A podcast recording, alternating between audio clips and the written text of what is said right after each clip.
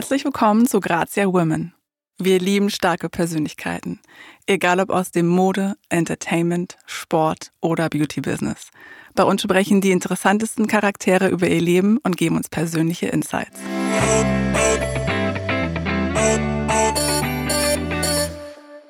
Diese Musikerin ist eine Ikone der 90er. Wahrscheinlich hattet ihr ein Poster von ihr im Kinderzimmer hängen. Sie gilt als eine der populärsten deutschen Künstlerinnen, hatte diverse Top-Ten-Hits in Deutschland, zwei Echo-Auszeichnungen. Nächstes Jahr erscheint ihr neues Album. Und was genau das heißt, Elektroschlager rauszubringen, erzählt uns heute Jasmin Wagner alias Blümchen. Hello. Hello, schön, dass du da bist. Ich freue mich auch. Wie geht's dir? Mir geht's gut. Ich hatte ein sehr schönes Wochenende, ähm, sehr vielfältig, sehr bunt, sehr, sehr wild, sehr, sehr nah auch mit meinen Freunden. So, es gab ja bei mir im Leben eine Veränderung im Privatleben. Deswegen bin ich ähm, jetzt wieder viel mehr mit so meinen Kernfreunden zusammen und das fühlt sich total an wie nach Hause kommen. Erzähl mal von der großen Veränderung. Also ich lasse mich scheiden. Das klingt definitiv nach einer Riesenveränderung. Ja. ähm, ich habe gehört, dass Menschen äh, Scheidungspartys feiern. Gehörst du dazu? Ja, plane ich auch ehrlicherweise. Wenn es wieder geht? naja, man, das Scheiden ist ja so eine Sache. Das kann man ja nicht einfach machen. Man muss ja ein Trennungsjahr haben. Also es ähm, gibt so ein paar Sachen, die man dann halt irgendwie so erledigen muss und ein paar Hürden, die man nehmen muss. Und dann ist irgendwann in einem Jahr ein Datum da und da finde ich, wenn man darauf zuarbeitet, da kann man das doch auch feiern. Also man feiert dann ja auch das Leben und das Leben ist eben voll, äh, voll Erfolg, aber auch voll Scheitern. Scheitern als Chance ist auch irgendwie, finde ich, ein ganz schöner Satz. Ähm, das sagen wir in meinem Freundeskreis oft. Und dann finde ich das eigentlich ganz cool, wenn man eine Party feiert. Und im Idealfall ist bis dahin es auch so, dass mein dann Ex-Mann auch kommen kann. Welche Gäste würdest du noch einladen nächstes Jahr? Also ich habe Freundinnen, die kenne ich schon seit dem Kindergarten. Da bin ich auch ganz stolz drauf. Ähm, vor allen Dingen, weil ich ja ab dem ich 15 war, ähm, so ein Zirkusleben geführt habe, also mit sehr viel unterwegs sein und dann war ja auch mein Privatleben auf drei Städte verteilt. Also es ist eigentlich gar nicht selbstverständlich, dass ich so einen festen Freundeskreis habe und die kommen dann auf jeden Fall und ja, einfach sicherlich alle Leute, die jetzt in diesem Jahr eine große Rolle spielen und mich unterstützen und einfach irgendwie mir ja eine neue Basis geben. Also man verlässt ja die alte Basis und muss sich eine neue schaffen. Hast du das Gefühl, dass 2020 für dich das Jahr der Veränderung ist? Naja, also nicht schlimmer oder besser als bei anderen, aber es ist so ein bisschen witzig, ein Klischee zu sein. Also in dem Sinne, also meine, äh, eine sehr gute Freundin von mir kriegt das Klischee Corona-Baby und ich krieg halt, krieg halt die Klischee-Scheidung. So läuft das dann halt. Mm, das Jahr ist auch für mich, wie für alle, ganz äh, anders gelaufen als gedacht. Aber es ist auch gut so. Also ich meine, ich glaube, dass die Dinge passieren sollten, die passieren. Und ich habe mich dann halt auch beruflich so aufgestellt, wie es dann eben möglich war. Ähm, klar habe ich diese zwei, drei Wochen auch irgendwie den, den, Kopf in den berühmten Sand gesteckt, aber da war es dann eben nicht so gemütlich. Ähm, du bist mit 15, 14, 15 bist du ja richtig erfolgreich geworden und jeder Mensch auf der Straße hat dich erkannt. Ja. Äh, ich stelle mir das unglaublich schwierig vor, aber du hingst auch in meinem Zimmer. Dankeschön. Ich fand, äh, du bist auch eine der Personen, die mich durch meine Teenagerjahre mit deinen Songs begleitet hat. Aber dich ihr Ziel zu haben, ist natürlich auch für uns alle was ganz Besonderes heute. Und ich möchte alles wissen, wie es damals dazu gekommen ist und wie es dir quasi in den besten und in den schlechtesten Zeiten ging. Gerne. Darf ich auch Fraß fragen? Weil ähm, in letzter Zeit höre ich natürlich ganz oft, dadurch, dass ich letztes Jahr wieder äh, mich mit Blümchen in Verbindung gebracht habe und äh, auf die Bühne gegangen bin und tolle Konzerte gebe. Was war denn das, was du an Blümchen mochtest? Also warum hing ich äh, an deiner Zimmerwand? Was war das, was dich angesprochen hat? Ich, also natürlich mochte ich nicht nur deine Stimme, aber ich mochte die Texte und dieses Gefühl, was man irgendwie damals hatte. Es ist so eine, ja, es klingt das total klischeemäßig, dieser Satz, aber es war so der Soundtrack dann zu der Zeit, mhm. so dass man da jemanden kennengelernt hat in der Clique und es war, ja, du hast halt dieses Lebensgefühl irgendwie so rübergebracht. Ja, das ist schön. Du und die Backstreet Boys dann ja, später. Da waren ja noch ein paar andere, das stimmt. Die Backstreet Boys fand ich auch cool. Das war dann halt natürlich auch echt merkwürdig, dass man dann Kollegin war. Also ich war ja irgendwie auch Fan, weil ich in dem Alter auch war. Und dann war ich mit denen auf der Bühne und Erzähl mal, wie waren die so? Erzähl doch jetzt mal aus deiner Sicht. Die waren sehr nett. Die waren ähm, aber auch sehr amerikanisch gemanagt. Die durften dann immer nicht aus der Garderobe. Das hat mir total leid getan. Für viele dieser amerikanischen Boygroups, da war so die Haltung, wenn die, ähm, die werden noch besonderer wahrgenommen, wenn die dann eben nicht mit uns im Backstage abhängen oder am Catering abhängen. Die mussten halt immer in ihrer Garderobe bleiben und durften dann, wurden dann erst freigelassen quasi zum Auftritt. Oh mein Gott. Ja. Ähm, und dann war das natürlich so, dass ich äh, ja auch nur ein Teenager war und knutschen musste mit irgendwem. Wild. und ich hatte dann halt nur so Boygroup-Leute, so. Genau. Musste ich halt mit Nick Carter knutschen. Hast du? Ja, auch mit, auch mit, Justin Timberlake. Nein, du verarschst mich gerade. Ja, ich meine, ich hatte wirklich nichts anderes da. Ich hätte auch gerne mit normalen Jungs geknutscht. Okay, das klingt aber nach der, der aufregendsten Jugend ever, oder nicht? Für mich war das auf eine Art und Weise halt mein Alltag. Ich kannte es dann irgendwann nicht anders. Ähm, ich sehe hier eine H&M-Tüte. Ähm, ja. Tut nichts zur Sache. Aber äh, damals Leg hieß, ab. Damals hieß H&M noch Hennes und Mauritz. Ja. Und bei Hennes und Mauritz ähm, war ich dann auch einkaufen. Und dann kam ich oft nicht aus der äh, Garderobe wieder raus, aus der Umkleidegarderobe, weil sich dann so ein Pulk an Teenagern ver, ähm, verschanzt hatte davor. Und da hatte ich dann irgendwie Angst rauszugehen. Die wollten halt irgendwie gucken, ob ich das wirklich bin.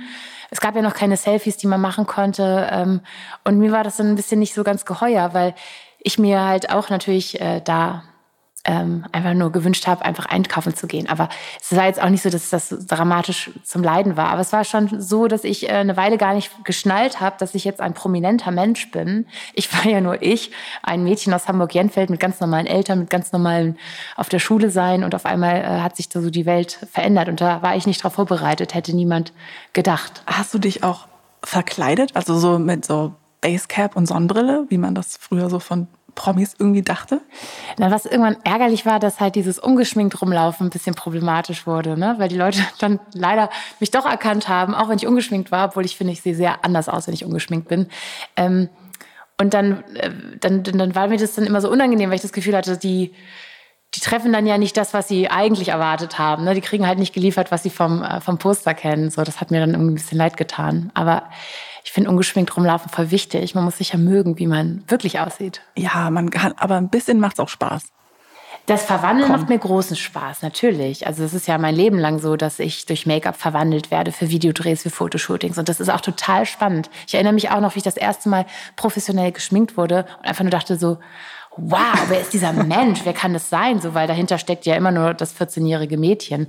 Und auch jetzt ist das natürlich total nützlich, dass man irgendwie nicht so müde aussehen muss, wie man eigentlich ist oder irgendwie wirklich auch sich verwandeln kann. Also, das ist eine totale Transformation manchmal mit dem richtigen Make-up-Artist und was Haare auch ausmachen. So, aber es ist eben, ähm, steckt eben sehr viel Aufwand in dieser Inszenierung. Und ich habe Freundinnen, die machen das auch montags und äh, ich denke dann so, ja, ich mache das beruflich so viel. Ich bin dann privat lieber, ähm, lieber, lieber ein bisschen entspannter unterwegs. Ich komme nicht drauf klar, dass du mit Nick Carter und Justin Timberlake geknutscht hast. Nicht auf einmal. Das war jetzt irgendwie nicht so eine Dreiergeschichte. nicht, dass das jemand rüberkommt. Das war irgendwann nacheinander. Und ich kann mir auch jetzt, ich könnte dir auch nicht beschreiben, wie der eine oder der andere Kuss war. Das ist zu lange her. Aber man muss es halt so sehen. Mit wem hätte ich denn knutschen sollen? Poor you, oh mein ja. Gott. Okay, erzähl mir noch, wie war das damals in der Zeit, als du getourt bist mit den Berühmtheiten aus Amerika und sowas? Gab es irgendwas, was dir in Erinnerung geblieben ist, was so also das beste oder das lustigste Treffen? So äh, ganz, äh, ganz äh, fein äh, niederlegen kann ich das nicht mehr. Für mich ist das so alles wie so ein Erinnerungsblob. Aber es gab, ähm, es gab eine Tour, die hieß Radio Regenbogen-Tour. Da hat uns ein Radiosender irgendwie auf eine Tournee geschickt und da war das dann so ein bisschen mehr wie Klassenreise so. Und dann sind es halt die Leute, die du mehr siehst als deine Freunde. Ähm, was für mich sehr präsent ist, sind so Erinnerungen wie ähm, in Asien auftreten vor unviel, un, unfassbar vielen Menschen oder dass so ein Videodreh ähm, ausgesucht werden musste und ich sollte dann ähm, entscheiden, was für ein Video gedreht wird. Und dann habe ich da gesehen, die wollen, dass ich mit Delfinen schwimme und ich so, Delfine schwimmen. Das wurde dann einfach das Video zu nur geträumt, weil ich meine, ich war ja nur ein Teenager mit Delfinen schwimmen im offenen Meer. Wie cool ist das denn? Also ich durfte mir sehr viel wünschen und habe das zum Teil auch mit meinen Freundinnen kombiniert, die ja noch zur Schule äh, ganz ordentlich gegangen sind. Und habe ich immer gesagt, worauf habt ihr Lust? Und dann hat meine Freundin Sonja gesagt, Fallschirmspringen wäre toll. Und ich so, okay, ich rufe den Promoter an und sage, wir wollen Fallschirmspringen. Und dann haben wir das irgendwie für uns genutzt. Das ist, glaube ich, auch der gesunde gesunde Umgang gewesen zu sagen, so, dann ist das nicht so, dass alle von dir irgendwas wollen, sondern mhm. wir haben dann einfach auch gesagt, hätten wir gern, würden wir gern tun, äh, wollen wir gern ausprobieren. Das heißt, du warst in sehr vielen Ländern. Ja, aber ich habe das Reisen dann ja auch nie aufgegeben. Also Reisen ist auch irgendwie Teil von meiner Identität und ähm, unterwegs sein, Koffer packen. Also ich bin ganz selten mal eine Woche an einem Ort. Das ist irgendwie etwas, was ich mir jetzt in den letzten Jahren echt komplett abgewöhnt habe. Im, was halt auch zu den Erinnerungen gehört, ist natürlich Boxershorts, die auf die Bühne geworfen werden, Jungs, die einfach unmächtig werden, wenn man vor ihnen auftaucht. Tattoos. Es gibt Menschen, die haben ich hab das Tattoos. Es gibt Menschen tatsächlich, die haben sich deinen Namen. Ja, und das sind zum. Teil echt nette Menschen. Das sind irgendwie keine Verrückten, sondern richtig, äh, richtig sweete Leute, die mit mir verbunden sind, die auch ein erfolgreiches Leben haben. Man denkt ja als Teenager so, ja, vielleicht sind es die Hormone, aber zum Teil machen die das immer noch, obwohl sie schon sehr erwachsen sind. Bekommst du manchmal noch ähm, Fanpost und dann sind da noch so komische Bilder dabei wie Tattoos? Gibt es sowas wie Fanpost noch? Frage ich, denk, also würde ich jetzt mal fast behaupten. Ich würde dir immer noch einen Brief schreiben. Das fände ich schön, das wäre romantisch. Also ich überlege jetzt auch ähm, in diesem neuen Dating-Leben, vielleicht sollte man sich einfach Briefe schreiben. So. Weil man fühlt sich ja durch das, äh, durch das Texten irgendwie so richtig doll nah, aber ist ja noch gar keine Nähe entstanden. Also ich würde mich freuen über einen Brief. Ich glaube, es kommen manchmal noch die Wünsche nach Autogrammkarten, aber das ist dann auch echt heute anders als diese hormongesteuerten äh, Fanbriefe. Ich meine, die waren dann halt ernsthaft verliebt in diesen Menschen auf dem Foto. Das kann ich auch verstehen. Ich war ja auch verknallt als Teenager in, in Stars. Das ist dann, glaube ich, die Übungsfläche für die späteren Beziehungsrunden. Und ähm, man kann das natürlich toll finden als Teenager, aber ich habe natürlich immer nur gedacht, so, das ist auch irgendwie abgefahren, die kennen mich ja gar nicht. Aber dieses Reininterpretieren, das kann ich natürlich verstehen. Das habe ich ja auch gemacht mit den Stars, die ich toll fand. In wen warst du denn früher verliebt? In welchen Star? Also als ich ein kleines Mädchen war, habe ich immer Knight Rider geguckt und ich fand wirklich, äh, David Hasselhoff ja. war so echt der allertollste und schönste. Und dann durfte ich letztes Jahr den kennenlernen und dann hat er halt original gesagt, als ich zu ihm in die Garderobe komme, who are you? Und ich so, ja, ich bin hier ähm, gerade auch vertreten, also Jasmin, Blümchen und so. Er so, we should do a song together. Ich so, ja klar, David Hasselhoff, alles was du sagst, aber ich möchte jetzt bitte mein Bild machen. Und dann hat er mich David Hasselhoff hat mir auf Instagram geschrieben, was denn jetzt ist mit unserem Song. Er würde jetzt gerne einen Song mit mir aufnehmen. Und ich so, na gut, alles, was du willst, David Hasselhoff. Und dann haben wir letztes Jahr Summer Go Away veröffentlicht. Und äh, dann bin ich mit David Hasselhoff auf Europa-Tournee gegangen und habe mit so einem riesen Rockband-Orchester-Ding da irgendwie vor Leuten gespielt. Das war dann auch für mich so ein bisschen so ein High-Five an mein kleines Kinder-Teenager-Ich. Das, ähm, ja, ich meine, der war ja eigentlich für alle der Held. Der war wirklich, definitiv. Okay, David Hasselhoff. Und wen hattest du noch auf deiner Icon-Liste? Ja, ich war so Roxette-Fan. Mhm. Fand ich irgendwie gut. Die hat so schön gesungen. Und dann wurde es, ah ja, Lenny Kravitz fand ich auch mega cool. Der ja. war auch mal der coolste Rockstar der Welt. Also vielleicht ist das immer ist noch, immer. aber mittlerweile äh, weiß ich nicht mehr genau, was der musikalisch macht. Den habe ich dann getroffen und der ist halt ungefähr doppelt so klein also der ist einfach echt nicht so groß. Und dann war das halt so, dass ich noch hohe Schuhe anhatte und dann war das irgendwie so, konnte ich den eben nicht so anhimmeln, weil der einfach nicht so groß war. Ja, manchmal sollte man dann doch seine Idole in der Ferne behalten, oder? Hat ja. dann, wenn man so einen Real-Check hat, ist man öfter mal enttäuscht? Total. Deswegen freut mich das äh, natürlich, wenn Leute mich treffen und das immer noch mögen. Aber es hat immer die Gefahr, dass man sagt so, ach, das ist die also. Also es ist schon Druck dabei. So.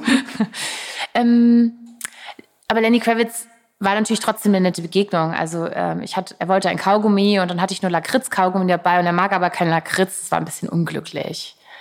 Ja.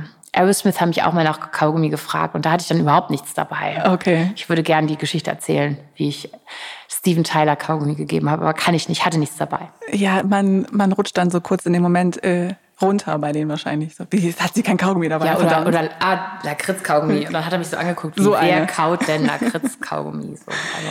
Ähm, du hast die 90er nicht nur mit deinen Songs geprägt, sondern auch mit deinen Outfits. Wie denkst du heute über die 90s? naja, also die Outfits. Dass wir nicht alle in Feuer aufgegangen sind, ne? das ist ein Wunder, weil diese Materialien waren einfach so, so künstlich. Äh, man kann sich echt wundern, aber liebevoll wundern. Und wenn man jetzt 90er-Partys ähm, sieht, ist es ja wirklich auch so eine Art Attribut, dass man sich dann eben auch 90er-mäßig anzieht. Auch 20-Jährige heute gehen auf 90er-Party und verkleiden sich so wie in den 90ern und dann bleibt natürlich Kuhfell nicht aus und Flocati und Ähm, bauchfrei. Die, bauchfrei. ja, aber das ist ja total zurück. Also ich hätte zum Beispiel nicht gedacht, dass ich nochmal in die Geschäfte gehe und bauchfreie Sachen kaufen kann. Und ja, kann man. Und habe ich jetzt auch wieder an. Ähm, hätte aber auch nicht gedacht, dass ich mit 40 auch noch baufrei rumlaufen könnte. Du kannst es hat, aber definitiv. Hat funktioniert, ja.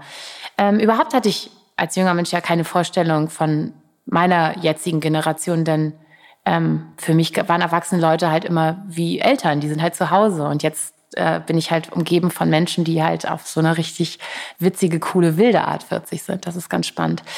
Die Mode, äh, da war ja unser Thema. Ähm, ja, die Outfits, die ich getragen habe, die waren natürlich irgendwie auch sehr Popstar-like. Also ich durfte ja alles mitmachen. Ich durfte ja jedes verbotene Kleidungsstück, äh, das Augenkrebs auslöst, halt tragen. Also Ganz kurz, hattest du eine Stylistin gehabt oder wie kamst du an die Outfits? Weil jemand wie du ging natürlich nicht raus in die Straße und war einfach shoppen, sondern es gab jemanden, der hat das für dich alles organisiert. Das ist ja viel, also ich glaube, heute ist das alles viel professionalisierter. Jetzt äh, holt man sich Leute. Ich glaube, den Job gab es damals noch nicht so wirklich von Stylistin oder Personal Shopper oder oder. Das sind ja sehr amerikanische Berufsmodelle, die ja auch irgendwie in den letzten 100.000 Jahren dann zu uns gekommen sind.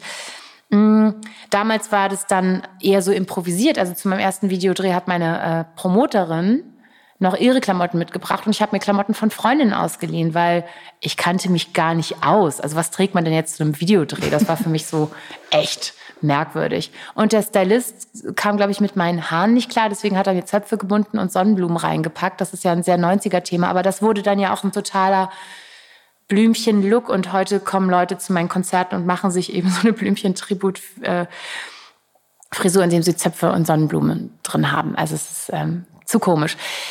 Und der Rest kam dann Stück für Stück. Natürlich, je professioneller wir wurden, gab es dann auch irgendwann so Designer, die mir Outfits gemacht haben. Ähm, und ich habe natürlich diese ganzen besonderen Outfits auch noch dabei, falls es irgendwann mal ein Blümchenmuseum gibt. Ich bin prepared. Aber diese Muster- und Farbkombination, die wir da zum Teil hatten, auweia. War schon besonders.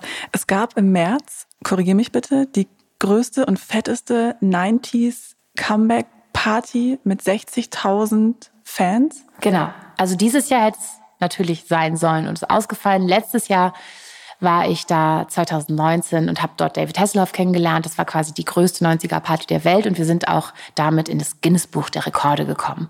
Und das war ja so dann, dass die gesagt haben, wir wollen gerne, dass Blümchen auftritt und ich so, das geht aber nicht. Ich glaube, die haben seit Jahren schon angefragt. Und Russland hat auch immer gesagt, und ich glaube, mir wurde gesagt, in Russland gibt es eine Frau, die lebt sehr gut davon, dass sie als Blümchen auftritt. Aber irgendwie haben wir gesagt, wenn sie davon sehr gut lebt und ich in Russland gerade nicht bin, soll sie doch weitermachen. Wollen wir ihr keine Probleme machen.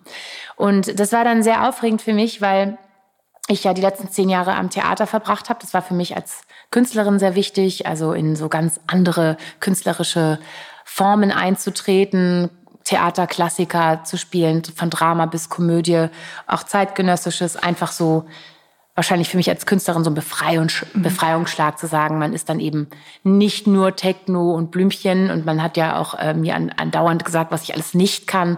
Und so nach zehn Jahren am Theater stehe ich da und sage so, ja, also ich habe ich hab selbst eine Menge, ich habe richtig viel viel auf ähm, ja auf mein Erfahrungskonto gepackt, das ist alles fein. Und mit diesem Erfahrungskonto konnte ich dann eben auch wieder Blümchen werden und habe das mehr so als wie so eine Rolle gesehen, habe ich mir überlegt, wenn Blümchen nach tausend Jahren wieder auf die Bühne geht, wie muss sie dann sein? Und dann habe ich gesagt, ja gut, das muss natürlich irgendwie so eine Superheldin der 90er sein, weil das äh, ist ja das, was, äh, was ich dann auch wollen würde. Ich kann mich inzwischen mit den Theaterjahren auch gut in die, ähm, in die andere, auf die andere Seite quasi reinversetzen. Und ähm, dann hat mir Marina Hörmanns eh so ein Superheldenkostüm ähm, geschneidert, so einen roten Lackbody und dann die Stiefel und so. Und da fühlt man sich dann mit den Klamotten halt auch wirklich stark. Das habe ich am Theater einfach gelernt, dass irgendwie Outfit und Inszenierung so viel wert sind. Und dann haben wir in meinem Team, als wir uns dafür entschieden haben, wieder auf die Blümchen, also auf die, auf die Bühne zu gehen und Blümchen wieder auf die Bühne zu bringen,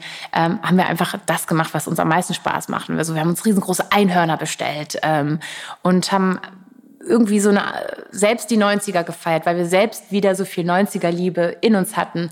Und dann haben wir gesagt, wir gehen einfach auf die Reise und tun einfach das, was uns Spaß macht. Und dann, ja, stehst du da vor 60.000 Leute nach 18 Jahren nicht mehr machen. Und ich dachte nur so, oh mein Gott, fuck, was passiert hier? Und ich war, ähm, das war in der Arena auf Schalke das, äh, da gibt es so ein Fußballhotel daneben, das ist sehr funktional, ist überhaupt nicht schön. Und ich war einen Abend vorher angereist ohne meine Crew, damit es für mich ein bisschen stressfreier wird, der Tag. Aber ich war dann halt auch so wahnsinnig alleine neben dem Stadion und dachte nur so, und dachte nur so, und was, wenn das jetzt eine schlechte Idee war?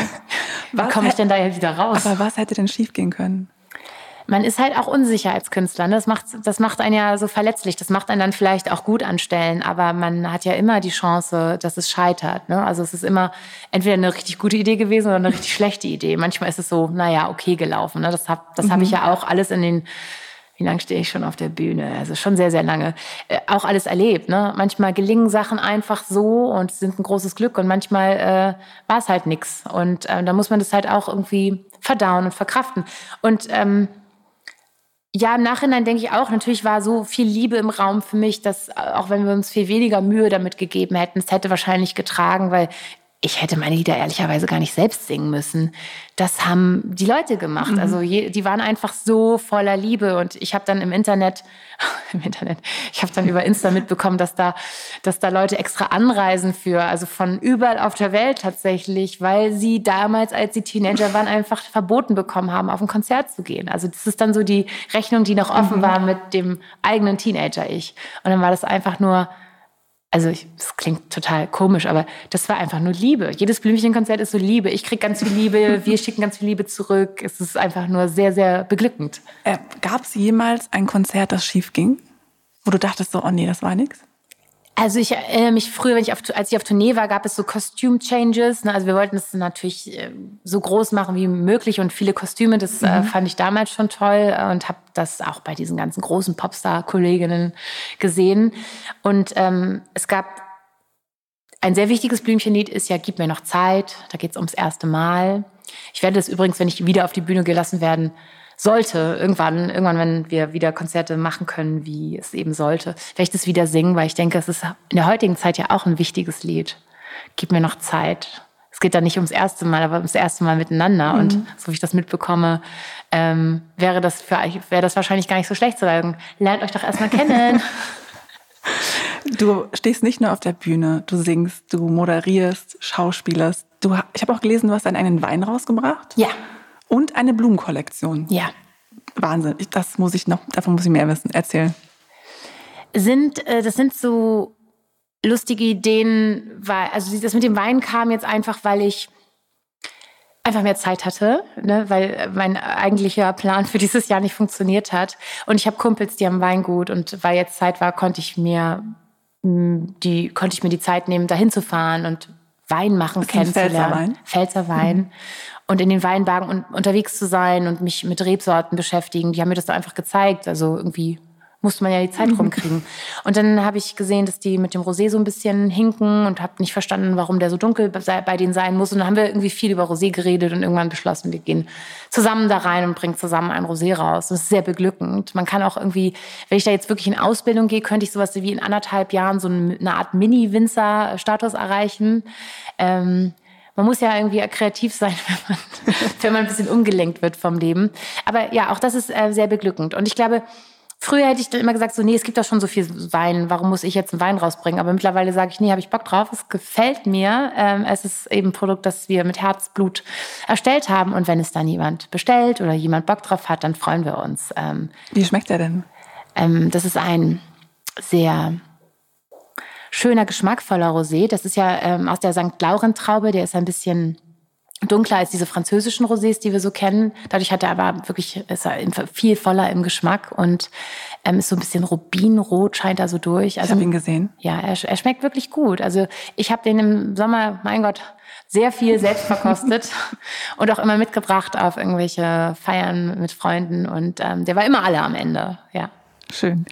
Erzähl mir von deiner Blumenkollektion. Ich meine, okay, es liegt auf der Hand, natürlich. Ja, ja. genau. Äh, ich bin jetzt einfach mutiger geworden. Ich limitiere mich nicht so selbst. Ich meine, vielleicht kann das ja äh, jemand nachvollziehen, dass man manchmal so an die eigenen Ideen weniger glaubt, wenn man denkt, das ist ja nur meine Idee. Und das hatte ich lange irgendwie, diesen komischen Zustand, dass ich sagte so, naja, wer braucht denn das? Oder äh, ich habe mich selbst einfach dann irgendwie so limitiert. Mhm. Und ähm, vielleicht hat mir das auch äh, tatsächlich dieser, dieser Lockdown-Zustand gebracht, weil das war sowas von das Allerschlimmste, was ich mir hätte vorstellen können. Und dann, ähm, und dann lebt man trotzdem weiter. Und da muss man sich von allem verabschieden, was die Welt eigentlich für einen bedeutet hat vorher. Und dann geht es irgendwie weiter. Und das hat mich irgendwie mutiger gemacht. Dann habe ich einfach gesagt so, ja, warum denn nicht? Also ich finde es ein bezahlbares Produkt, das sind coole Sachen. Ähm, lass uns das machen. So, es natürlich irgendwie liegt, finde ich, für mich auch auf der, auf der Hand. Und wenn man einfach sagt, lässt es mich lächeln, mhm. ja, so. Und dann kann es natürlich auch sein, dass niemand diese Blumen haben will oder niemand diesen Wein trinkt. Aber was, was dann passiert? Dann hat man halt eine schlechte Idee gehabt. Dann muss man eine neue Idee Weiter geht's. Ja. Wie sieht denn dann deine Wohnung aus?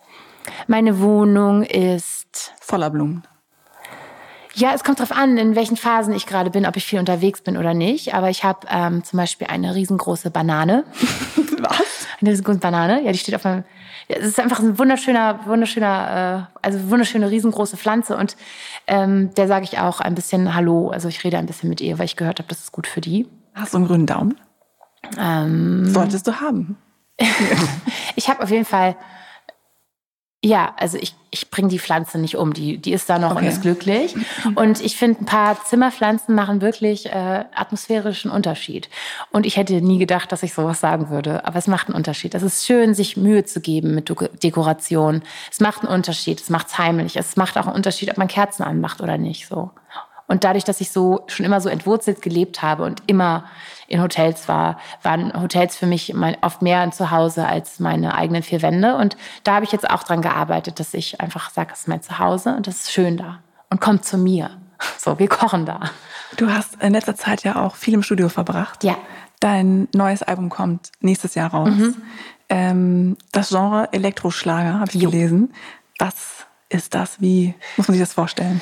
Ich beschreibe das gerne so, dass mein Elektroschlager so klingt, als ob ein Tomorrowland-DJ ein Schlagerstar gefressen hat. David also, Guetta meets mm, Lenny Kravitz meets. Nee, nee, nee. Nein? Der hat damit nichts zu tun. Ist ja kein Rock mehr. Nee, auf jeden Fall Tomorrowland DJ, also jemand, der. Du siehst, Beats ich bin wirklich total in der Festivalszene verwurzelt, deswegen haue ich hier Dann so. muss ich dich mal mitnehmen. Ja. Das ist so schön auf Festivals. Ich mag die so. Mhm. Genau, also was ist, was ist die Aufgabe gewesen? Also einerseits habe ich ja in den letzten 100.000 Jahren schon viel musikalisch gearbeitet und ähm, wollte jetzt einfach, nachdem ich ja am nach den zehn Theaterjahren einfach so geht es mir eigentlich nur darum, gute Momente zu kreieren und zu schaffen. Ich will es leicht haben und schön und Freude verbreiten. Und da sind wir schon eigentlich wieder bei den Sachen, die die Leute über Blümchen sagen. Das war ja so ein bisschen auch die musikalische DNA ich hatte richtig Bock, äh, weil Hardstyle ist ja jetzt auch gerade so ein musikalisches Thema. Ähm, Leute, äh, weißt du, wie Hardstyle klingt? Nee, kannst du es vorsingen? Also es sind einfach so richtig, richtig, richtig harte Beats, die okay. sehr, sehr schnell kommen. Und die, das ist relativ kann sehr monoton sein, kann aber auch Melodien sein. Und die Aufgabe von so einem Hardstyle-Konzert oder DJ ist, der lässt die Leute springen und muss dann quasi diesen Springen selbstständig unterbrechen, damit die Leute mal zu atmen okay. kommen. So. Sonst, wenn du so ein, wenn du so ein Hardstyle-Lied durchballern würdest, so im Sinne von durchhüpfen würdest, dann, dann kippen die um nach Würden die umkippen. Also so ein Hardstyle-DJ muss halt die Leute hüpfen lassen, aber dann auch wieder kurz atmen lassen okay. und dann wieder hüpfen. Und als ich das so mitbekommen habe und diese Energie ist wirklich besonders und richtig toll in so einem in so einem Hardstyle-Konzert, dachte ich so, ha, vielleicht ist die Welt wieder reich, reif für 180 Beats per Minute, so wie bei Blümchen. Aber mhm. alles, was wir so in die Richtung mit verschiedenen Produzenten probiert haben, klang so ein bisschen so, als ob ich mich selbst cover, als ob ich Blümchen schlechter mache. Und habe ich gesagt, das darf nicht das passieren. Nicht. Ich wollte aber die elektronische Musik und die Energie und die Freude haben. Und wenn man jetzt Blümchen aber langsamer hören würde, finde, dann ist es auch Schlager, ehrlicherweise. Und ähm, ja, und dann habe ich einfach mich ganz frei gefühlt und gesagt, so, ich schreibe jetzt Songs, die, die ich toll finde, Themen, die ich toll finde. Und ich möchte, äh, natürlich schreibe ich als Songwriter ähm, auch irgendwie Sachen, die mit mir zu tun haben. Trotzdem verpacke ich sie nicht so in, ich erkläre euch jetzt mal mein ganzes Innenleben, sondern ich habe irgendwie Bilder im Kopf oder irgendwie Emotionen. Und die sind manchmal irgendwie mit einem Wort oder we mit wenig Worten irgendwie mhm. auch schon äh, zu erschaffen.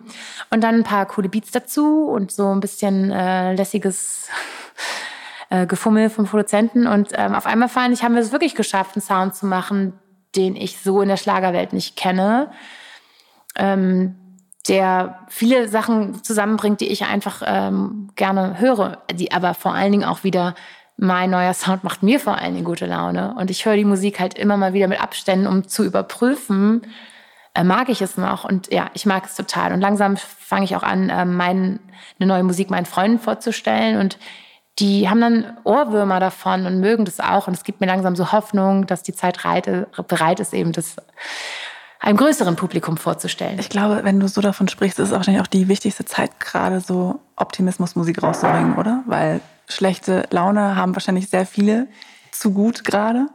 Ja, also aber ich für mich ist Musik das. Musik soll mich soll mich fröhlich machen. Musik soll mich natürlich auch manchmal in meiner Melancholie unterstützen. Aber ich, äh, ich liebe einfach Energie zu teilen und in so energetische Prozesse zu gehen mit Menschen und ähm, der, der mich besser kennt, merkt auch, da ist auch mehr Energie so, da, so ich, da, und mit, die muss ich natürlich auch irgendwie auch in meiner Musik widerspiegeln. Und ich glaube, das ist der Unterschied zu den Alben, die ich davor gemacht habe. Die waren sehr konzeptionell und die hatten natürlich auch ähm, schöne Komponenten oder es war tolles Songwriting von anderen, aber es hatte am Ende nicht so viel mit mir zu tun. Hast du manchmal noch Bock, irgendwie morgens, sonntags früh so das erste Album rauszuholen? Oder ist das für dich so in der Schublade und weg? Nee, äh, für mich ist das auch tatsächlich so, dass ich äh, Blümchen 18 Jahre nicht gehört habe. Und seit ich wieder Konzerte gebe, muss ich tatsächlich sagen, es macht mir so viel Freude. Du hast es nicht gehört, 18 Jahre lang nicht gehört? Nicht wirklich. Also Im Radio, nicht. wenn du irgendwo hinfährst und es kam nie. so? Das gab es jetzt. Jetzt ja. hört man wieder Blümchen im Radio. Aber ich meine, Blümchen war früher Radiogift. Das wollte keiner spielen. Dass das jetzt im Radio ist, ist so merkwürdig. Oder ich habe ja jetzt selbst einen Podcast äh, aufgezeichnet ja. für für MTV, ja. MTV Back for Good. Und ähm, MTV wollte mit Blümchen nichts zu tun haben und dass ich heute so damals? ja echt so hieß ja Viva und MTV war halt so sorry, wir sind MTV. ähm, geh weg, Blümchen. Und dass ich jetzt für MTV arbeite, ist so witzig. Also irgendwie so quasi wird alles, wird, wird, aber es ist ja auch irgendwie nie mehr die Zeit, alles so eng zu sehen. Als äh, ich in den 90ern gab es natürlich so, das ist das und das ist das. Es war alles so viel kastiger. Und ich finde, da, so ist Gangs, so Music Gangs. da ist die Welt jetzt weiter, dass man auch so einfach miteinander machen kann, dass auch ähm, Kollaboration zwischen Künstlern aus mhm. so unterschiedlichen Genres sein kann. Das ist total gut und richtig und wichtig. Aber um auf deine Frage zurückzukommen, wenn ich nicht Blümchen wäre, wäre ich Blümchen-Fan. Ich finde das einfach mega cool. hey, das ist doch, voll die, ist doch die beste Aussage, die du machen kannst. Ja, und meine, äh, meine Freunde oder auch meine Cousinen und so, die hören ja auch 90er-Musik äh, und gehen auf 90er-Partys und feiern zu Blümchen. Und ich war vor ein, zwei Jahren auf meiner ersten 90er-Party und war dann ganz aufgeregt, was passierte. Ihr habt ja jetzt schon mitbekommen, ähm, ich bin ja schon auch ein bisschen so ein Zweifler und dachte auch so, was ist, wenn jetzt ein Blümchen-Song kommt und alle setzen sich hin? Aber das Gegenteil passierte. Die Leute sind halt richtig ausgeflippt und dann habe ich halt auch getanzt dazu. Also ich bin so weit schon weg von der ersten Blümchenphase, dass ich einfach auch zu Blümchen tanzen kann und sagen kann, das macht so Spaß. Okay, cool. Ich würde gerne mit dir über unseren Grazia-Fragebogen reden. Mhm. Und da die erste Frage, ich möchte dich fragen, ähm, was würdest du deinem Teenager-Ich sagen? Wenn du jetzt nochmal so die, die 16-jährige Jasmin mhm. zur Seite holen könntest und mit der 15 Minuten reden kannst, was sagst du ihr? Benutz weniger Make-up. Nee, das war auch in den 90ern total richtig so. Ja, ich glaube, das Teenager-Ich, das ich damals hatte, das ist gar nicht so weit weg von dem Teenager-Ich, das ich jetzt immer noch in mir habe. Ähm ich weiß nicht, wenn ich mich sehe, ich glaube, ich kann es, wenn ich mich so sehe auf diesen alten Bildern, sowas alles, dann denke ich so, finde ich mich auch irgendwie, irgendwie niedlich und ich finde mich total so tapfer und ähm, ich würde mir tatsächlich, glaube ich, dazu raten, ähm, einfach weiterzumachen. Also ich habe irgendwie kein Beef mit meinem Teenager-Ich. Hängt ein Foto von dir eigentlich aus der Zeit von früher im Wohnzimmer, so ein Albumcover oder irgendwie Nee. Also es gibt da goldene Platten, die könnte man sich aufhängen. Fragen auch immer ganz viele. Ich so, und wo hängen deine goldenen Platten? Und, ich, und die fragen dann so, und ich nur so, warum soll ich mit in die Wohnung hängen? Die sind dann beim Management, ne? Da, ist, da kann man das ja sich dann so angucken kommen. Was ich dich fragen möchte, wie sieht eigentlich deine Morgenroutine aus? Die ist ja bei jeder Person, jeder hat das ja so heilig. Also bei mir ist es auf jeden Fall so, dass ich meine zwei Stunden morgens brauche und da meine Dinge durchgehe. Wie ist dein Morgen bei dir? Ich habe Morgenroutinen äh, Neid äh, tatsächlich. Ich finde es äh, sehr, sehr erwachsen und sehr toll. Also meine Morgenroutine ist die, die man einfach nicht machen muss. Ich mache das, ich mache das Handy an und gucke mir an, wer mir geschrieben Direkt. hat. Genau. Warte ganz kurz. Achtsamkeit. Regel Nummer eins, mach nicht sofort das Handy an. Ja, ich weiß, also theoretisch. Aber ich finde es total schön, das Handy morgens anzumachen. Darf man das überhaupt noch? Ähm, dann mache ich mir einen Tee, wenn ich Zeit habe und mhm. trinke den im, im Bett. Und dann mache ich vielleicht sogar noch den Fernseher an, während ich mit meinem Handy spiele. Ähm, und finde es eine sehr, sehr schöne Morgenroutine. Weil an vielen Tagen ist natürlich ganz klar, dass... Äh, Alles durchgetaktet und du kannst... So, und dann habe ich auch nicht so richtig viel Chancen auf Morgenroutine, weil meine Tage immer so unterschiedlich... Ich habe ja keine Regelmäßigkeit. Mhm. Also meine Regelmäßigkeit ist tatsächlich die Unregelmäßigkeit. Und in dieser fühle ich mich dann auch selbstbestimmt. Das heißt natürlich an Tagen oder in, in ganz großen Arbeitsphasen boah, dann bin ich die ganze Zeit gleich unterwegs, dies und das und komme spät nach Hause, sowas alles. Und wenn dann irgendwie noch Drinks und Feierei einstehen, dann ähm, ist. Bist du dabei? bin ich gern dabei. Und dann ist natürlich überhaupt nichts mit irgendeiner Art von, von Routine. Aber ich kann mir natürlich auch selbstbestimmter die Zeit einteilen. Also ich kann dann halt da, wo dann die Leute in ihrem Regelwerk sind, auch einfach Zeit abknapsen, so für mich. Ähm, aber meine Arbeit heißt ja auch viele Moment sein. Also ich kann ja nicht irgendwie heimlich im, im, Büro neben, nebenbei so mein Handy angucken, wenn ich im Studio bin, dann ist es natürlich, oder in einer Songwriting-Session ist natürlich totaler Fokus. Aber ich habe schon davon gehört, dass Morgenroutine äh, gerade voll wichtig sind. Super am Trend. Ich weiß auch, wie es theoretisch geht. Ich müsste halt ne, zwei Stunden vorher aufstehen und dann meditieren. Ne? Erst, erst ja. meditieren, dann ein bisschen Yoga und kalt duschen ist auch wichtig. Das tatsächlich. Das mache ich auch. Also, das ist gut, oder? Aber zu einer falschen, also zu der falschen Tageszeit. Ich gehe jetzt auch, jetzt jetzt schon wieder kalt geworden, ähm, verabrede ich mit Freunden zum Kaltbaden. Man kann ja jetzt auch in die Badenseen gehen, sowas alles. Wo gehst du denn hier in Hamburg kalt baden? Ähm, ich habe mehr in Berlin so ansehen. Ach so. Ja, und dann kann man sich, aber wirklich, es ist voll, voll gut, man kann sich ja alles mitnehmen und halt nur so eine Art Lunch und dann geht man baden, trocknet sich ab und Lunch da das schöne Gefühl ist, dass danach, dass einem total warm ist. Also erst bist du zur Schockstarre erfroren und danach wird dir plötzlich ganz warm. Ist ein bisschen unheimlich, aber irgendwie auch schön. Ja, also in diesem See, der dann, also jetzt war ich am, ich glaube, es heißt Lietzensee in Berlin. Und da war ich dann da ähm, schwimmen und dachte natürlich, ich, ich erfriere und dann wird es ganz warm. Und dann dachte ich, ich schwimme vielleicht noch zu der Insel da in der Mitte. Und dachte ich so, na gut, da werde ich wahrscheinlich in der äh, äh, erfroren sein. Aber dieses Eisbaden nach äh, Wim Hof ist natürlich auch bei mir angekommen. Ich äh, praktiziere das dann halt so zwischendurch. Ähm, wie organisierst du dich? Bist du der Mensch, der ganz viele Post-its an den Türen kleben hat? Oder schreibst du so Tagebuch? Oder hast du eine App, die Dinge für dich sortiert? Ja, wahrscheinlich würde ich nicht überraschen. Du hast gar nichts davon. cool. Ja, irgendwie ähm, mein, mein, mein Chaos funktioniert halt auf eine Art und Weise ganz gut. Also ich äh, habe Zettel, auf die ich mir manchmal was draufschreibe. Ich vergesse auch viel und muss dann äh, richtig doll improvisieren, dass es nicht auffällt. Aber kompensieren ist auch eine große Stärke. Nee, also die Sachen, die mir, die Sachen, die mir wichtig sind, die, die habe ich auf dem Schirm. Es kann sein, dass ich dann irgendwie vergesse zurückzurufen und solche Sachen. Aber ich glaube, was halt wirklich präsent ist, will auch behandelt und behandelt werden und gesehen werden. Und ähm, dann bin ich auch wirklich, bin ich wirklich großlässig. Also wenn ich es dann nicht geschafft habe, alles, so what? Dann morgen oder nächste Woche. Da bin ich, äh, da bin ich wirklich lässig. Und trotzdem kriege ich äh, viel, viel, viel gebacken. gebacken, ja. Was waren so die drei Anschaffungen in den letzten zwölf Monaten, von denen du sagst, das hat sich richtig gelohnt? Ja, warte. Was habe ich mir denn gekauft? Kann, es kann alles kann ein Album gewesen sein, ein neues mm. Sofa vielleicht oder Geschirr. Ich bin äh, im Februar noch ähm, nach Kenia und bin auf den Mount Kenya das war der erste 5000er, den ich in meinem Leben gemacht habe. Und ich möchte noch mehr 5000er mhm. machen. Also ich bin meiner schwedischen Freundin Helena fünf Tage durch die Wildnis getabert mhm. und hatte dort ähm, natürlich, also das ist eine große Anstrengung, das kann man sich vorstellen. Ab 3000 Metern wird die Luft dünn, mhm. dann ist man halt so krass in der Natur und schläft draußen, zwar in so einem Zelt, aber wir haben jetzt irgendwie vielleicht nicht so viel Glück gehabt mit unserem Reiseveranstalter. Die waren, das war, die, die waren alle super organisiert, aber das Equipment, das war vielleicht sowas wie 100 Jahre alt oh. oder genauso alt wie wir. Und mein Schlafsack hieß Jeff und roch auch, noch, roch nach drei Jeffs. Und das, das Zelt hatte vielleicht auch ein bisschen so kleine Löcher, war so ein bisschen durchgewetzt. Also es war auch wahnsinnig, wahnsinnig kalt. War Teil davon wahrscheinlich. Mm, ja, also ich habe dann eine andere Gruppe gesehen, die hatten schon bessere Zelte. Aber wir hatten es dafür so menschlich so gut mit unseren Guides. Ähm, nichtsdestotrotz war das eine Investition, die, die, äh, also die war unbezahlbar am Ende des Tages. Ne? Also erstmal der Moment, dass es eben noch wirklich Abenteuerreisen und draußen sein bedeutet hat, weil danach wurde es ja schon, ähm, war es nicht mehr selbstverständlich. Und wenn ich mich an irgendwas wirklich erinnere oder wenn irgendwas präsent ist, sind es immer meine Reisen, die Leute, die ich dort treffe, das, was man irgendwie sich so wirklich mit dem Körper erarbeitet hat.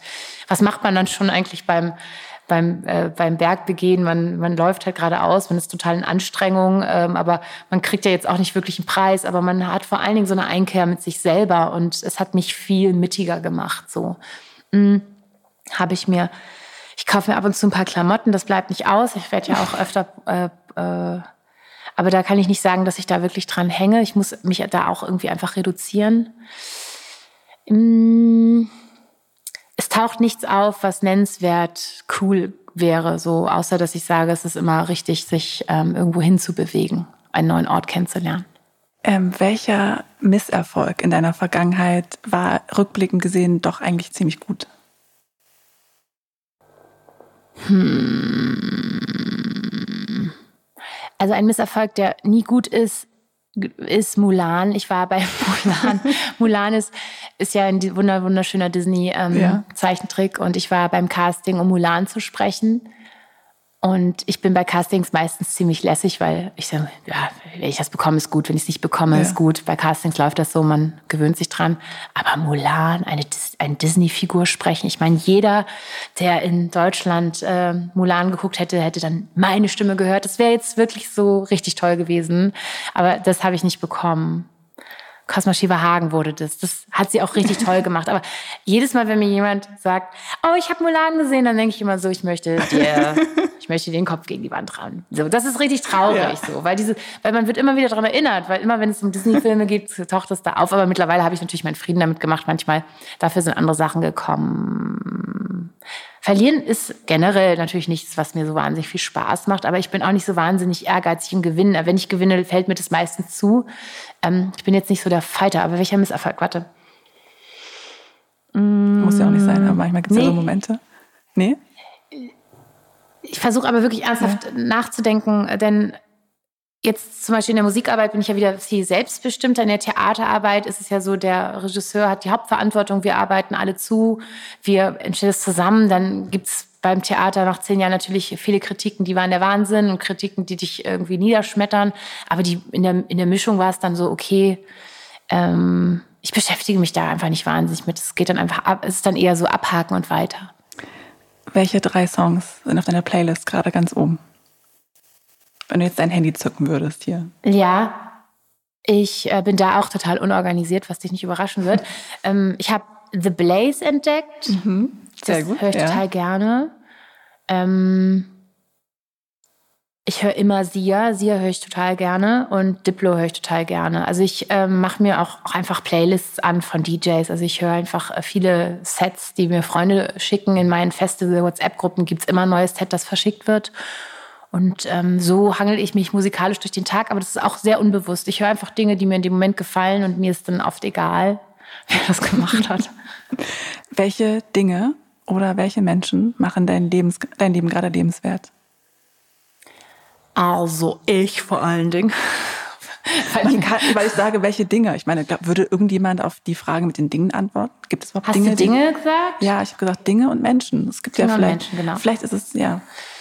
Ja, genau. Also ich habe, wie ich schon anfangs sagte, sehr viel Kontakt wieder zu meinen ähm, Kernfreunden. Kontakt war nie verloren, aber jetzt ist einfach wieder mehr Raum da und die nehme ich einfach mit auf ihre, auf ihre Ideen, auf ihre Reisen und ähm, auf ihre Getaways. Das macht großen, äh, großen Spaß. Also es gibt auf jeden Fall Menschen, auf die du dich immer verlassen kannst und die dein Leben quasi.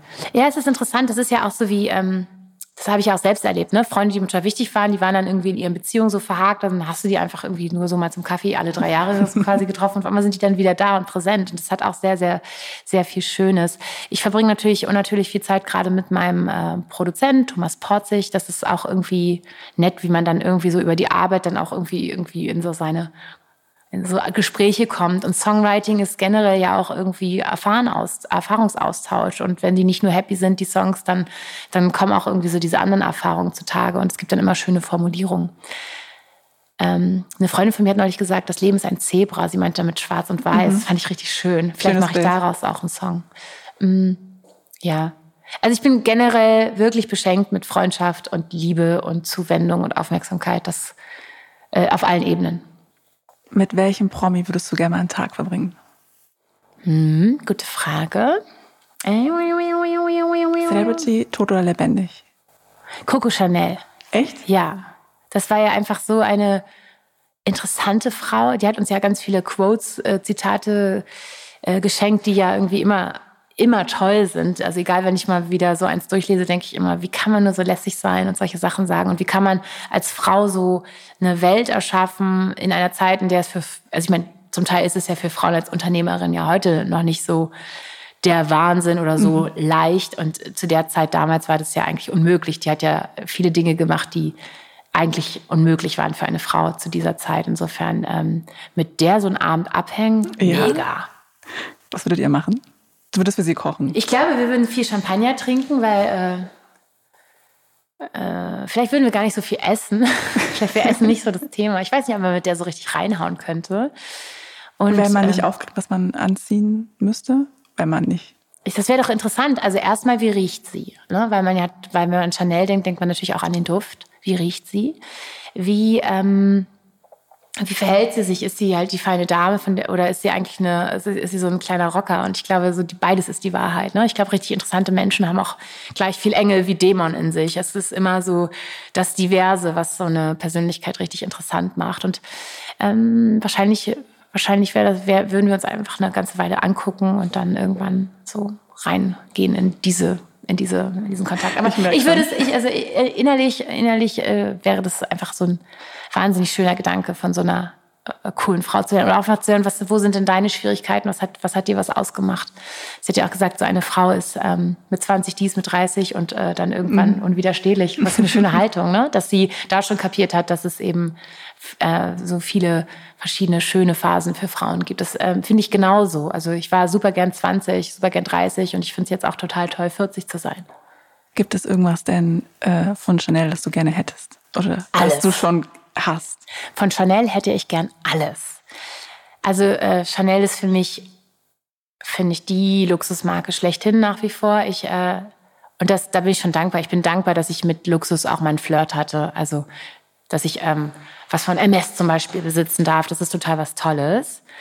Ähm, und wenn man diese Erfahrung nie macht, denkt man natürlich, das ist, also wenn ich sowas hätte, dann würde das das und das bedeuten. Die Wahrheit ist natürlich auch da. Man hat die Sachen dann und dann muss man sich entscheiden, wie man damit umgeht. Und ich persönlich bin gar nicht so gut mit Luxusgegenständen, weil wenn ich dann eine Luxus-Handtasche dabei habe, dann will ich immer die nicht, dann denke ich die ganze Zeit, dass ich die nicht verlieren will. Und dann ist es überhaupt nicht lustig, weil ich die ganze Zeit meine Handtasche äh, bewachen muss. Und was denn für eine Handtasche? Ja, ich weiß nicht mehr den Namen, aber ich habe ich hab so eine Chanel-Tasche in so, in so groß mhm. und in größer und ich habe ganz coole Turnschuhe von Chanel. So und da hört auch, äh, da hört es dann auch wirklich tatsächlich für mich auf, weil das ist eigentlich die beste, das ist die beste Anekdote dazu. Ich hatte mal einen, ähm, einen Boyfriend, wir waren schon ein paar Jahre zusammen und der hatte von MS so einen Weekender und den hat er mit an den Strand genommen. Wir konnten nie zusammen baden gehen, weil dieser blöde Weekender halt irgendwie immer bewacht werden musste. Und da habe ich dann kapiert, was, was das denn eigentlich für mich bedeutet. Irgendwie. Ich bin dankbar, dass ich diese Erfahrung machen durfte, sehr, sehr teure Luxusgegenstände besitzen zu dürfen, aber sie ähm, sind gleichzeitig etwas, was mir nicht so eine lässige Haltung gibt im mhm. Alltag. Das heißt, wenn ich auf so einem roten Teppich rumspaziere und eh ähm, anders aussehe, als ich normalerweise aussehe, dann führe ich die aus und dann ist es auch wie so ein Schutzschild oder ähm, so, man, man, man spielt dann mit im schöne, schöne Handtaschenclub. Das, es gibt ja eine Society, die sich äh, darüber definiert. komplett definiert. Also, dass man damit aber Spaß hat, das ist ja auch irgendwie das Wichtigste. Und wenn ich jetzt irgendwie meine Nylon, meine Nylon-Bauchtasche irgendwie mit in, ins Restaurant oder einen Club schleppe, dann kann ich die ja da in die Ecke tun. So. Ja, dann kann ich einfach nicht babysitten. Ich muss nicht babysitten. Und äh, das ist so mein Grundgefühl mit. Ich bin nicht so lässig, dass ich einfach meine schönen Chanel-Turnschuhe trage, bis sie ranzig sind. Nee, die sind dann halt da und sind so wie so ein Kunststück. Hey, ich finde, du solltest die richtig abwetzen. Ja, aber sie sind so schön. du hast sie heute nicht an, wenn ich no. so unter den Tisch gucke. Mm -mm. Schwarze Turnschuhe, die ähm, die quasi unkaputtbar sind. Ja. Letzte Frage. Welche Dinge willst nee, du noch? Nee, nee, das, nee, dann lieber nee. nicht. Ich bin jetzt nicht bereit, mich zu verabschieden. Nein. Okay. noch ein bisschen haben wir. Was sind die Dinge, die du noch erleben willst? Wo du sagst so, das muss ich noch mal machen. Ach ja, also es gibt Dinge, von denen kriege ich nie genug. Also ne, so irgendwie dieses äh, immer wieder die Liebe des die neue Liebe des Lebens treffen, einfach ne, diese Momente. Und es geht äh, tatsächlich dieses Verlieben, äh, das geht natürlich auch mit Frauen, wenn man einfach jemanden in die Augen guckt und denkt so, boah, es ist Wahnsinn, dass ich so einen tollen Menschen kennengelernt habe. Ähm, Reisen, neue neue Dinge entdecken, immer wieder was Neues kosten. Ich finde es auch Wahnsinn, neue Dinge zu riechen und zu kosten. So einfach erleben, ne? so davon kriege ich nie genug. Deswegen ähm, mache ich auch immer wieder unbequeme Reisen oder sage, ich muss auf so einen Berg, weil ich einfach denke so, ich will dieses Neue, diese Neugier die hört nicht mhm. auf. Und das ist interessant, weil meine Mutter immer sagt, Jasmin, wann kommst du denn mehr zur Ruhe? Und ich so, aber das hört doch nicht auf, spannend zu bleiben. Also auch wenn ich jetzt sage, ich habe jetzt so und so viele Länder schon abgehakt und habe dies und das und jenes, dann hört es doch nicht auf, dass diese Neugier in mir an, äh, mich antreibt. Und ähm, mag sein, dass man dann irgendwann so viele feststehende Dinge hat im Leben, dass man nicht mehr so leicht von denen wegkommt. Aber ich glaube, es ist eine Typfrage. Ich bin, ich bin ein Entdecker, ich bin ein Abenteurer. Ich, ich, muss, ich, muss, ja, ich muss irgendwie Dinge erfahren, neue Dinge erfahren. Jasmin, es war wunderbar, dich heute hier zu haben. Dankeschön. Wenn ich jetzt zurückfahre in die Redaktion, werde ich mir das erste Album nochmal auf die Ohren hauen. Ja, und dann fährst du hoffentlich nicht zu schnell und lässt dich nicht blitzen. Auf keinen Fall. Ich wünsche dir noch einen wunderschönen Tag. Dankeschön. Und bis bald. Bis bald.